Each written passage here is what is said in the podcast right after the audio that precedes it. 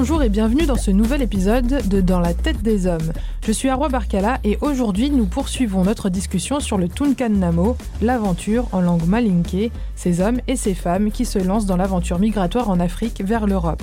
Nous poursuivons le débat avec Marie-Noël Nibar, réalisatrice franco-camerounaise du film Partir, et Mamadouba, journaliste guinéen basé à Paris.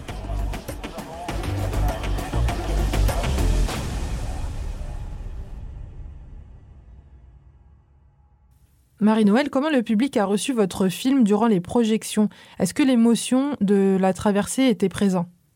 Faut dire que mon film n'a pas été focalisé complètement sur ces atrocités parce que je pense que, franchement, c'est rien de nouveau. On en a entendu. Mon, euh, mon protagoniste, l'un des protagonistes, Guy Romeo, a raconté en quelques mots ce qu'il a vécu. C'était déjà difficilement euh, acceptable Maintenant, je dis, euh, pour ne pas revenir à euh, piocher là où tout le monde pioche, à redire les mêmes choses, à réécouter ce genre d'atrocité, je demande, mais pourquoi Pourquoi faut-il d'abord prendre cette voie? Je voulais vraiment rebondir sur euh, ce que ma collègue vient de dire. Et c'est très facile quand on est là et de dire, je veux revenir ou pourquoi je suis parti. Vous savez, dans un pays, il y a des aspects qui sont indéniables à la vie humaine. Pour qu'une personne reste et vive dignement dans un pays, déjà, il y a la constitution de l'État. Et le rôle légalien de l'État, d'abord, c'est assurer la sécurité des personnes et leurs biens. Et aujourd'hui, il est facile de dire que moi, si aujourd'hui je suis là, je parviens à critiquer, à écrire, à dénoncer, à combattre l'injustice aujourd'hui qui malmène beaucoup de compatriotes en Guinée, c'est parce que je suis loin. Si toutefois on, est là, on a envie, bien entendu, que nos différents pays soient comme les pays européens. Il est facile de dire on peut se retourner. Je prends l'exemple peut-être que, euh, que vous ne connaissez pas. En Guinée, il y a beaucoup d'activistes aujourd'hui qui sont en prison ils sont en prison. Pourquoi? Parce qu'ils se sont retournés en Guinée. Il est revenu euh, dans le pays pour mener le combat sur le terrain parce qu'on en a marre de ce que nous vivons. On en a marre de ce que nos compatriotes vivent. On en a marre, c'est-à-dire de vivre dans un pays extrêmement riche, mais devenir plus pauvre que quelqu'un qui vit dans le désert. Alors justement, dans notre podcast documentaire, il y a une séquence où Fana, un de nos personnages, nous parle du fait qu'il préfère rester discret sur ses conditions de vie dans le sud de la France quand il appelle sa famille. Mamadou, est-ce que on vous voit comme un héros, vous, en Guinée, après votre parcours? Je ne pense pas que je sois à vie pour quelqu'un qui a resté, parce que moi, je dirais que avant d'être là, déjà, j'ai travaillé et j'avais, mon bulletin de paie chaque fin de mois et je subvenais à mes besoins donc, ma famille, euh, déjà ma présence au niveau de ma famille comptait plus que ce qu'aujourd'hui je peux apporter.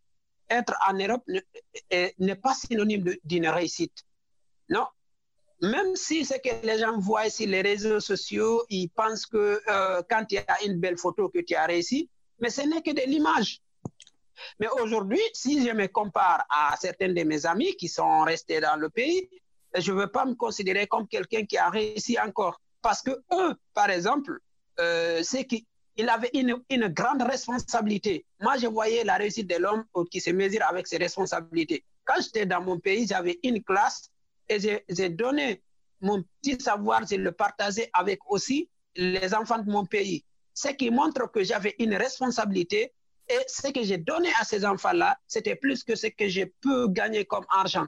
Parce que là, c'est un savoir à travers ces savoirs, ils peuvent construire leur avenir, ils peuvent construire aussi l'avenir de notre nation. C'est cela la réussite. C'est cette responsabilité aujourd'hui. Quand j'ai envie d'avoir les mêmes responsabilités dans un autre pays où euh, vraiment les systèmes sont diamétralement opposés, je suis obligé d'abord de revenir à zéro. Peut-être c'est ce que les gens n'ont pas compris. Quand tu es en Europe, si tu arrives ici, tu recommences à zéro. Et c'est quand tu arrives à 10 et tu reviens à 0, est-ce que tu es sûr que tu vas atteindre 10 Non. Je pense que c'est là d'abord encore, il faut voir que la vie en Europe est très, très différente de celle de l'Afrique parce que quand tu reviens ici, tout ce que tu avais comme responsabilité, tout ce que tu avais comme, euh, oui, responsabilité, je disais, ou les gens qui comptaient sur toi. Ici, il faut que les gens arrêtent un peu de matérialiser tout. Et je pense que c'est ça le problème de notre Afrique, de notre continent, de notre, de nos pays. Les gens, les gens sont des valeurs. C'est de leur dire, comme j'ai dit, il faut des, il faut polir, polir ce diamant pour qu'il brille. C'est-à-dire que vous, vous avez une valeur. Vous savez ce que vous pouvez donner. On vous donne simplement l'opportunité ou alors vous saisissez l'opportunité de mettre à contribution ce savoir que vous avez. Marie-Noël, est-ce que votre expérience documentaire montre de plus en plus de femmes qui tentent l'aventure migratoire? Si je prends le, le cas de l'émigration euh, par euh, la voie de l'enfer, comme je l'ai appelé tout à l'heure, il y a des femmes qui se sont lancées aussi, hein, un peu moins que les hommes, mais elles y sont et je pense que elles vivent pratiquement toutes les mêmes choses. Sauf que comme c'est une, c'est, on peut dire, c'est un système monté par les hommes, les femmes généralement sont traitées comme des objets. Elles ne pourront pas se battre parce que euh, les hommes sont toujours ceux qui euh, ont les gangs. Les différents gangs sont tenus par les hommes. Je parle un peu sous le contrôle de, de bas. Mais je pense que les femmes aussi, parce qu'aujourd'hui, les femmes veulent rentrer dans la société civile, elles risquent. Il y a des femmes qui sont devenues des Amazones. Elles se disent, ce que les hommes ont fait, nous aussi, on va le faire. Et moi, je sais qu'il y en a beaucoup qui arrivent sur les berges de l'Occident enceintes pour la plupart parce qu'elles ont été violentées. Et quand on réussit à te faire faire la traversée, évidemment, euh, les viols que vous avez vécus euh, euh, font de vous des femmes enceintes et vous arrivez avec des enfants qui demain ne, connaîtront peut-être pas leur père. Pour l'autre cas qui est des voies conventionnelles, il y a beaucoup de femmes aussi. Il y a beaucoup de femmes qui quittent leur famille. Moi, j'en rencontre tout le temps ici, qui abandonnent le mari et enfants au pays et elles disent par exemple qu'elles viennent pour euh, les vacances, mais arrivée ici, elle jette les papiers, elle ne reparte plus parce que c'est un accord avec le mari. Mais ça crée des drames incroyables parce que finalement, à force d'attendre d'avoir les papiers, elle ne retourne jamais. Et vous voyez comment toutes les familles sont brisées parce que l'homme se retrouve avec ses enfants et sa femme ne revenant plus, il a pris une autre femme et la femme ne peut plus revenir et le peut-être les enfants ne rejoignent plus la maman et celle qui est ici devient maintenant une femme sans, sans mari, sans ses enfants. C'est autant de drames, que ce soit par la voie de l'enfer, que ce soit par les voies conventionnelles. Euh, ces migrations qui sont des aventures créent des, des drames incroyables. Je crois que le, le drame devient général parce que ça atteint tout le monde à tous les niveaux. Mamadou, est-ce que vous-même, vous avez eu à croiser beaucoup de femmes dans votre route de l'enfer, pour citer euh, Marie-Noël? Oui, euh, euh, ben, je disais que la femme, comme j'avais dit avant même, euh, c'est une culture de la société africaine qui essaye un peu de, de faire en sorte que la femme et l'homme ne subissent pas le même traitement. Mais je sais qu'au niveau de cette route, les femmes, s'il s'agit de traitement physique, on peut lui croire qu'ils sont un peu mieux traités que les hommes parce que malgré il y avait des atrocités, mais c'était les atrocités que vivent les femmes, c'est l'exploitation sexuelle. Là, elles n'ont pas la force aussi de résister face à cette situation.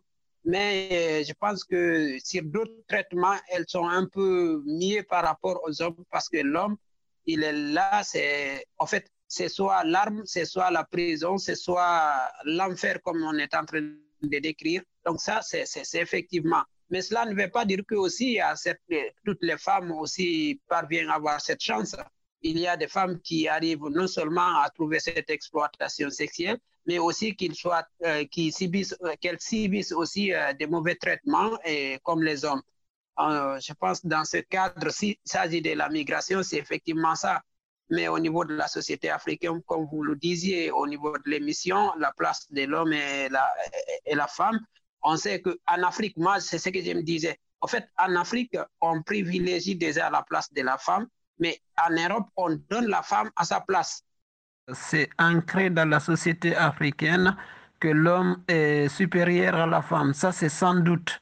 Donc, euh, du fait de, bien entendu, de parler de ça, on voit pourquoi les gens pensent que les hommes sont supérieurs aux femmes et, que en réalité, si on compare même euh, les rendements, euh, les charges, euh, les rôles au sein de cette même famille, on verra effectivement que la femme a plus de charges, mais c'est l'homme toujours qui est vu comme un bouc émissaire pour dire que c'est l'homme qui prend tout en charge. Vous avez, on a tendance à dire que c'est les hommes qui doivent tout faire, Mais attention, quand vous vous rendez dans, euh, dans des localités, par exemple, qui ne sont pas en ville, vous trouvez que c'est la femme qui occupe à la fois la place de l'homme et qui occupe la place des femmes. Parce que c'est elle qui s'occupe euh, comment nourrir ses enfants, c'est elle qui s'occupe aussi de ses enfants. L'homme, il est tout le temps dans sa maison s'il a réussi à faire un petit champ et il a plusieurs femmes. Et ça ne va même pas suffire pour le nourrir lui seul, à plus forte raison de nourrir certaines femmes. Donc, moi, je vois ces femmes-là qui sont là quotidiennement, qui travaillent plus que les hommes, parce que c'est l'homme, il vient, il demande s'il y a de quoi manger. Vous imaginez? Merci pour votre participation à tous les deux. Marie-Noël, je rappelle que vous êtes réalisatrice du film documentaire Partir, avec un point d'interrogation qui sort bientôt. Où peut-on se renseigner sur les lieux de projection? Nous avons une page Facebook, une page Twitter, Partir le film, Partir, un point d'interrogation. Euh, sur ma page Facebook également, je communique, euh, je partage.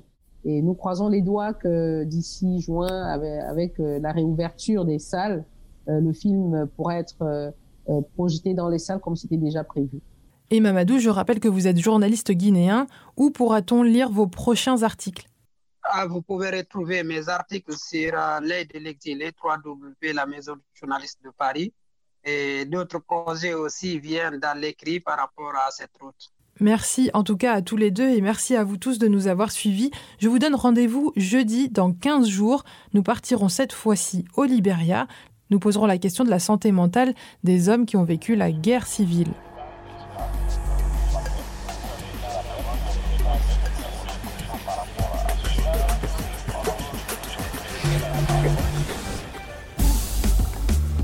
Vous découvrez notre série de podcasts, vous pouvez revenir aux épisodes précédents sur les Bainaba Mamainara au Lesotho, ces mineurs qui mettent leur vie en danger pour gagner leur pain quotidien. Rendez-vous sur notre site internet pour plus de contenu, fr.euronews.com. Cet épisode est coproduit par Naira Davlachian, Marta Rodriguez Martinez, Lilo Motalto Monella, Mampeya Dio et moi-même. Laurie Martinez et Clizia Sala nous ont accompagnés dans cette production depuis Paris et Londres.